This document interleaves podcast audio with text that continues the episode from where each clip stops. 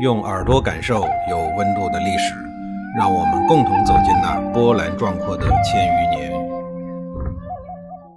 上一集里呀，我说到了周宣王把国有土地有偿私有化的事儿。那么这些国有土地最终流向哪儿了呢？当然不是流向了社会底层的普通人民，而是极少数的有钱的商人。当这些商人拥有了大量土地之后啊，就变成了商人地主。他们除了没有军队以外，在其他方面，他们的综合实力与同样拥有土地的诸侯们已经差不太多了。这两类人，他们的身份虽然不同，但实际上都是地主阶层。周宣王在征收税赋、纳贡方面，对待旧日的分封地主，也就是各路的大小诸侯和新兴的商人地主，都采取一视同仁的政策，看上去呀，似乎也很公平合理。但是呢，这两类不同陈英的地主啊，在经营能力上却存在着天壤之别。商人是逐利的，很多都是勇敢的冒险家、事业家，敢打敢拼。他们敢于在变幻莫测的市场环境中进行风险投资。在商人看来啊，资本既然可以用来购买土地，资本自然也可以用来改良土地。于是，他们就开始在土地上搞各种开发，搞各种事情。比如农业的养殖、盖房、经商等等，这样一来，整片土地的附加值就会迅速的增加。商人因为经营商业而形成的井然有序、节省、谨慎等习惯，也决定了他们更适合对土地进行改良。因此，商人能够从土地中获利，也就是顺理成章的事儿了。而那些个分封的诸侯地主们，与商人地主相比，则差得太多了。这帮子靠世袭啃老祖宗基业的群体，他们严重缺乏商业意识。面对时刻变换的市场环境，他们往往很胆怯、畏缩不前。另一方面，这些诸侯地主的资本本身也很少，即使有啊，也不会像商人那样去做风险投资。即便他们偶然也会对土地进行改良，但改良土地的费用呢，大多数是来自于每年的收入的剩余。而不是用原始资本进行冒险投资，因此周宣王不及千亩的改革之后，虽然诸侯地主与商人地主都能够从周王室承包土地，但是数十年过后，商人地主在经营能力上的优势让他们闷声发了大财，他们的经济实力很快就超过了传统的诸侯地主。随着商人地主经济实力的不断增强，他们对周王室财政收入的贡献也就越来越大。因而，在周王室的政治地位也就水涨船高。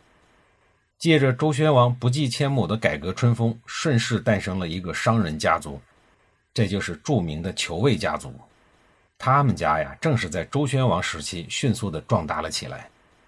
以裘卫家族为代表的新兴商人地主阶层的形成，自然对传统分封地主的地位构成了威胁。分封的诸侯地主土地经营能力远不如商人地主。他们的经济情况自然是每况愈下，也就是越来越穷。经济实力的下降，又进一步导致了他们政治地位的下降。如此一来呀，原本属于他们的许多的王室的官位，就都被商人地主们给抢走了。诸侯地主们在周王室呢，也就被逐渐的边缘化了，成为了被遗忘的一族。周宣王的不计千亩改革之后，在市场化经济竞争的大格局下。无论是婚姻关系还是亲戚关系，都没法让这帮分封地主们继续过坐享其成的安逸生活。周王室喜欢的是像裘卫家族这一类懂经营、会经营的社会精英分子，而不是那些个只会躺在祖宗业绩单上的睡大觉的分封旧地主。所以，分封地主们只能无奈地唱着“尔不我处，负我邦家”的哀歌，无限惆怅地离开了周王室。他们纷纷带领自己的子民回到了自己的父母之邦，或者是兄弟之邦。随着人口的大量流失，周王室的征兵问题随即就成了大问题。话说回来，千亩之战为什么要调用南阳地区的南国精锐之师呢？正是因为周王室没有兵源可征啊。而南方远道而来的部队，因为极不适应北方的水土、气候、地理等各种因素。使得整个部队的战斗力十分孱弱，因而被常年在本地作战、占据天时地利的江戎人一举给消灭了。在西周时期众多的商人中啊，最为著名的代表人物就是裘卫了。他当时和一个叫巨伯的贵族开展了大概是中国历史上最早的一宗不动产交易，交易的标的是十三块田。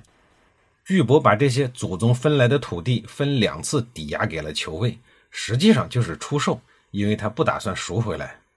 为了确保万无一失，裘卫把这件大事给铸在了鼎上。他的这个做法呀，让我严重怀疑他是向夏朝的开国国君大禹学的，学习在鼎这个神器上写日记。裘卫大概觉得这个记录形式比较科学又方便传承吧。大禹曾经铸造了九只大气磅礴的鼎。而这个裘卫呢，也没少铸鼎，他一生一共铸造了四个鼎，记录了四件大事正是因为这四个鼎这种特殊的记录方式，才让我有机会给您讲一讲这两千多年前的那些事儿。在周穆王时期，裘卫就是一个小人物。裘这个字儿啊，就是动物皮毛的意思，卫才是他的名字。从他的名字就可以看出啊，他们家人所从事的工作和畜牧养殖、皮毛等有一定的关系。这也是古人起名的惯例。众所周知啊，在夏朝、商朝、周朝，鼎这种青铜器啊，意味着权力，是地位的象征，是高贵身份的象征，只有王公贵族才能够享用的，而普通百姓与青铜器是没有任何联系的。那为什么一个人微言轻、管理皮毛的小人物，怎么能一口气铸造了四个青铜器呢？他是怎么做到的呢？这里啊，有一个接一个的励志故事、商业故事。裘卫铸造的四个鼎里，第一件叫卫鬼”，“鬼是一个生僻字，北京东直门内那个吃货一条街鬼街用的就是这个字儿。当年年轻的裘卫去周王室应聘找工作，一路过关斩将。闯到了复试环节，最终通过了周王室的复试考核，得到了一份公务员的工作，担任司囚这一职务。这一批参加国考的新人很多，新人们集体办完了入职手续后，大领导自然要出来代表国家向诸位新同仁表示欢迎。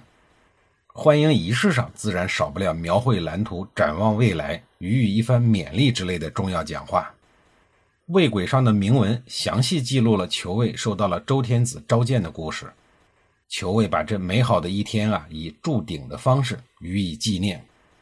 从这一点可以看得出，球卫崭露头角的日子即将到来。那么，球卫铸造的第二个鼎，也就是记录他和巨伯交易的那十三块田，中国最早的一笔不动产交易，在交易的过程中究竟发生了哪些有趣的事儿呢？在下一集里啊，我再给您详细的讲述。